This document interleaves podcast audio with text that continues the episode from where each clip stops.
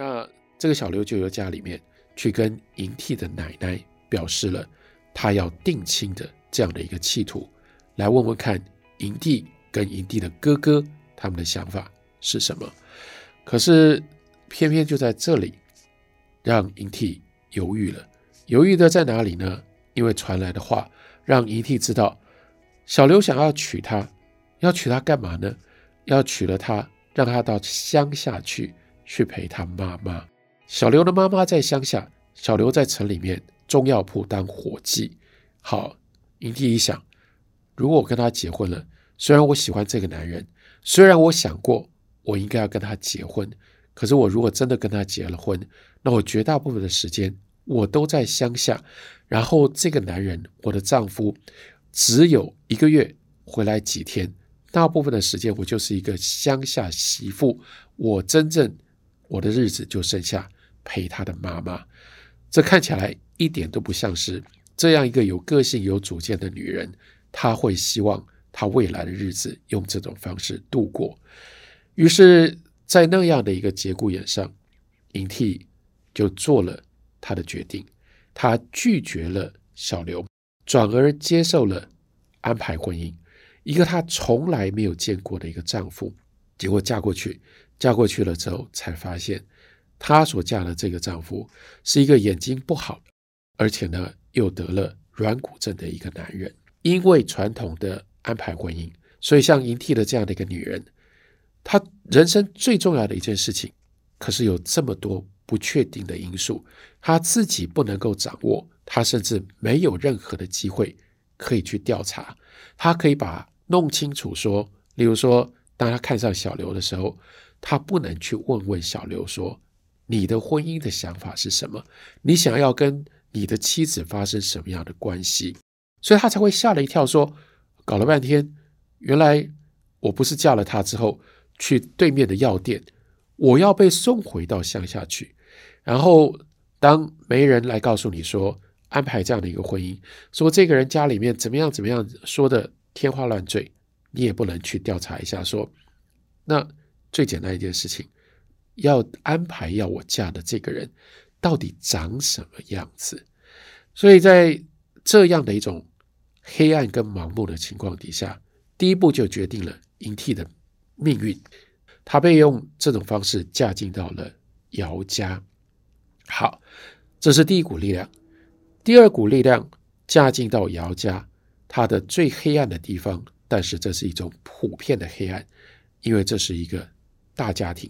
在这个大家庭里面呢，三个兄弟同居，可是三个兄弟谁都不是这个家里面真正的主人。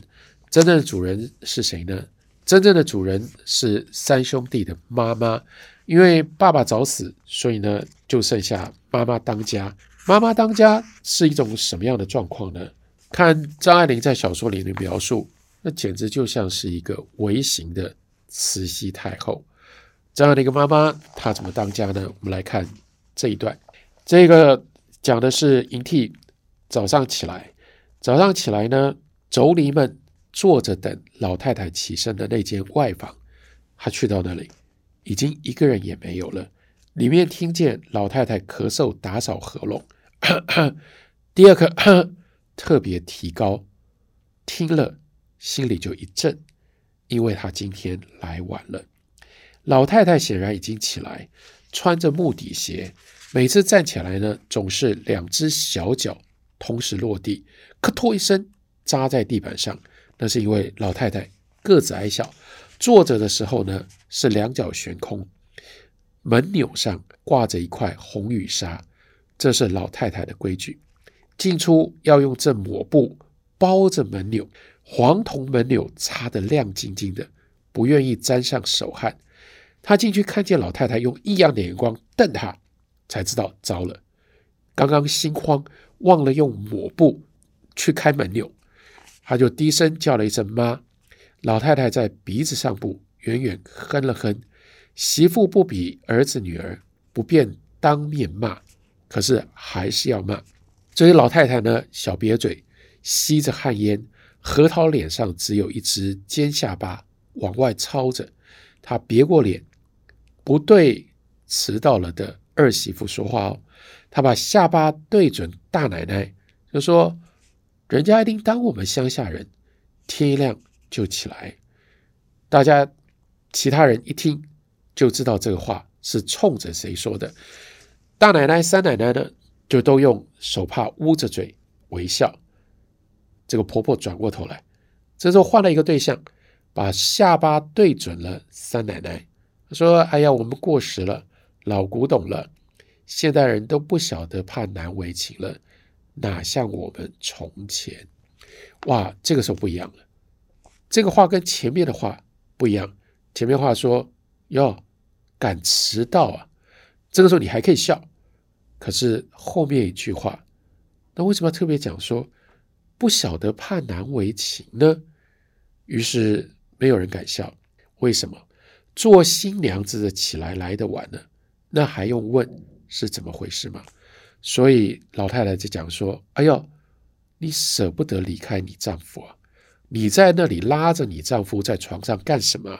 哇，这个很严重了。尤其是像她，指的是营地，因为她嫁了的男人眼睛不好，又得了软骨症。”身体那么坏，如果你还拉着男人在做什么，在床上做什么的话，这是新娘子不体谅，可见有多么骚。所以银娣颜色变了，突然退潮似的，就只剩下两块胭脂，像青苹果上的红晕。老太太本来难得跟她说话，顶多问一声二爷身体怎样，但是仿佛对她还不错，常常向别的媳妇说。二奶奶新来啊，不知道她是南边人，跟我们北边规矩两样。其实明知这个二奶奶跟他们不同之点，并不是地域的关系。现在她知道了，但是那时候她还是新娘子。这个时候呢，新娘子的赏味期过了，也就不会对她客气了。看这个老太太如何管理这个家。老洋房的屋顶高，房间里只有一只铜火盆。架在朱漆描金三脚架上，很冷。老太太就说：“那边窗子关上，风转了向了。”对丫头说：“老太太整个人是个气象台。”又说：“开这边的开小半扇，她成天跟着风向调度，使得她这间房永远空气流通，但是没有风。她在红木炕床上悄悄焊烟斗的灰，这里冬天不算冷。”南京的才冷。第一，那边房子是砖地，你没看见我们南京房子的上房，媳妇们立规矩的地方，一溜砖都站塌了。你不知道你们这些人有多享福啊！这一波先训了媳妇，接着呢，大奶奶的孩子各自由老妈子带进来，叫奶奶都缩在房门口，不敢深入。老太太问话，自有个人的老妈子。代替回答，哇！孩子是每一个人有自己的老妈子带走，战战兢兢的等奶奶问话。问话，孩子是吓到、怕到，连回答都不会。但那个老妈子就有这个责任，要替小孩回答。第一波是媳妇，第二波呢是小孩，第三波有意思了。虽然没有细写，叫做老姨太太们。也就是以前这个死去的老爷，他的其他的妾，他们也要来拜见这个大太太。再下一波才是儿子，是大爷。三奶奶跟银娣呢，喃喃的叫了一声大爷。这个大爷呢，也就是长子，向他们旁边一尺远近，点了点头。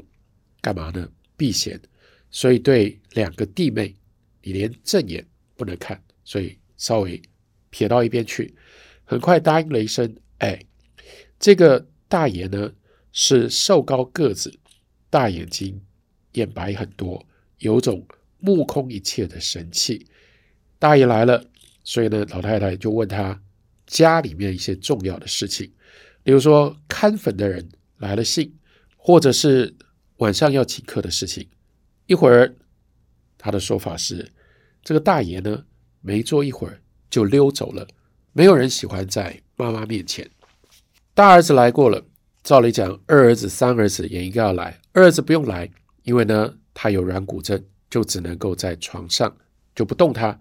所以到了十一点钟，老太太问三爷还没起来哦。三奶奶呢向房门口走，说不晓得，叫他们去看看。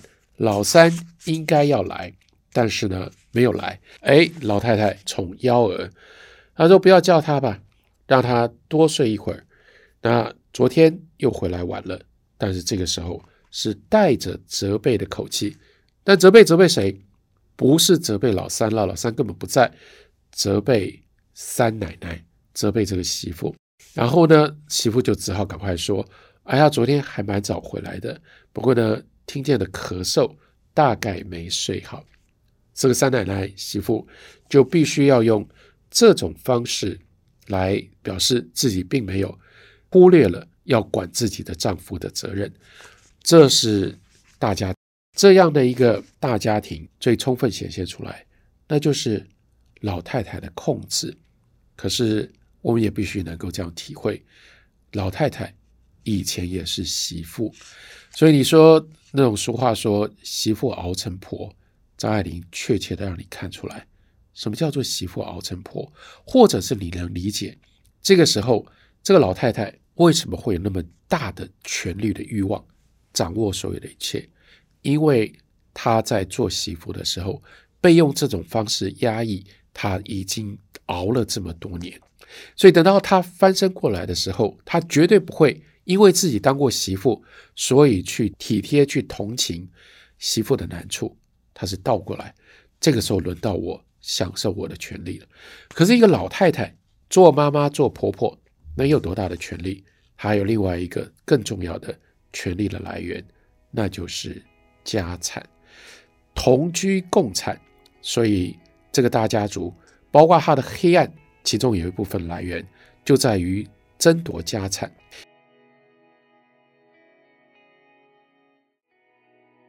这三个兄弟呢，跟家产之间有不一样的关系。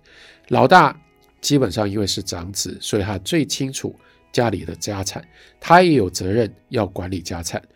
但是，并不是所有的家产都属于老大，都由老大来支配。所以，这个上面还需要有妈妈。老二。不花钱，不是他不想花钱，他没得花钱，因为他有软骨症，连出门都出不了门，你能花什么钱呢？老三相对的，妈妈宠的幺儿，那就是很会花钱，随时都在外面花钱，在外面花钱，他就必须要想办法从家里把钱挖了，他才有钱可以花。从《金锁记》到《怨女》，张爱玲写了一个非常精彩的场景。那就是分家产的场景，而且呢，《金锁记》跟《怨女》在写分家产的这个场景的时候，并没有太多的跟动。但是我们要体会或者小说精彩的地方，就是让我们体会到，让我们了解，并不是真的到了老太太死了，这个上一代都走了才分家产。分家产是日常当中就一直不断的在那里明暗抢夺了，这是。整个大家族逼着每一个人，现在对于这个家产的关心跟家产的争夺上而产生的另外一股黑暗，还有第三股黑暗，这就是张爱玲来写这种家庭，借由曹七巧跟银娣所写的最特殊的突破点，那就是这种情欲流荡的环境，尤其是三爷，他是一个游戏人间，不断的在寻找爱情的。这样的一种个性，所以他遇到了他的二嫂，他就把他二嫂当做是一个非常有趣的、非常刺激性的一个调情的对象。因为二嫂个性那么样的强烈，然后呢，对外那么样的外向，而且更重要的是，二嫂是他本来不应该动的一个女人。可是对这个二嫂来说，她被迫嫁给了这样的一个二哥。她在情欲上面无法得到满足，所以就从这里而产生了另外一种戏剧性，但这个戏剧性也是另外一种黑暗的来源。张爱玲写这样的一个场景，那就是这个三爷不让二嫂去抱小孩，一只手背勒着他透不过气来，手插在太紧的衣服里，匆忙的像是心不在焉。银娣这个时候倒又不情愿起来。完全给他错会了意思，衬衫和束胸的小背心都是一排极小而薄的螺钿纽子排得太密，非常难解开，暗中摸索更解不开。也只有他这个三爷对女人衣服实在内行，但是只顾努力，一面吻着她都有点心神不属。营娣心里乱得厉害，都不知道剖开胸膛里面会有什么。直到他一把握在手里，抚摸着，揣捏出个式样来，他才感觉到那小鸟柔软的鸟喙拱着他的手心。他恐惧地缩成了一团，圆圆的，有个心在跳。浑身酸胀，是中了药箭，也不知是麻药。这样的一种情景，后来甚至刺激了营娣，几乎上吊自杀。这是非常非常黑暗、不能碰触的一种情欲的禁区。可是也就在这里，这又是张爱玲了不起的地方。这是她对于传统中国的男人跟男人的这种家庭环境特殊的认识跟理解。这个三爷一天到晚到外面去，到堂子里，他到底在干什么？这有一部分就像我们前面介绍所看到的《倾城之恋》里面的范柳原，他们要的是什么？他们要的是爱情。他们享受的是什么？不是性，不是肉体，而是调情。他们真正缺乏的是，在那样一种传统的婚姻底下，男人有性很容易。你家里有妻子，你也很容易可以有妾、有姨太太，但最难的地方是，他们没有爱情，他们没有跟女人可以有这种调情的关系。女人好像可以上手，又上不了手，这才让男人如此的可切，如此的想要。营娣跟这个三爷之间就是这样的关系，这样的一种洞识跟理解，后来也就是张爱玲。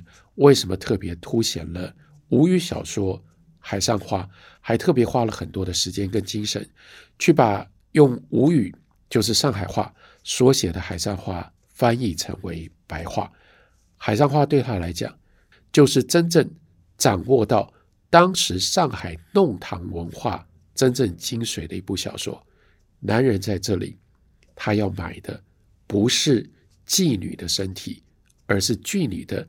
特别的技巧，什么样的技巧？提供他感觉上有浪漫爱情各种不同变化，跟逗得他心痒痒的这种特殊的本领。张爱玲对于《海上花》的这个看法，后来也就影响到了侯孝贤。侯孝贤拍《海上花》，其实就是延续着张爱玲的这个解读，才让这部电影如此的独特。这是张爱玲从《金锁记》延续到《怨女》这部长篇小说，为我们写出的那样一个黑暗的女人的命运跟她的身世。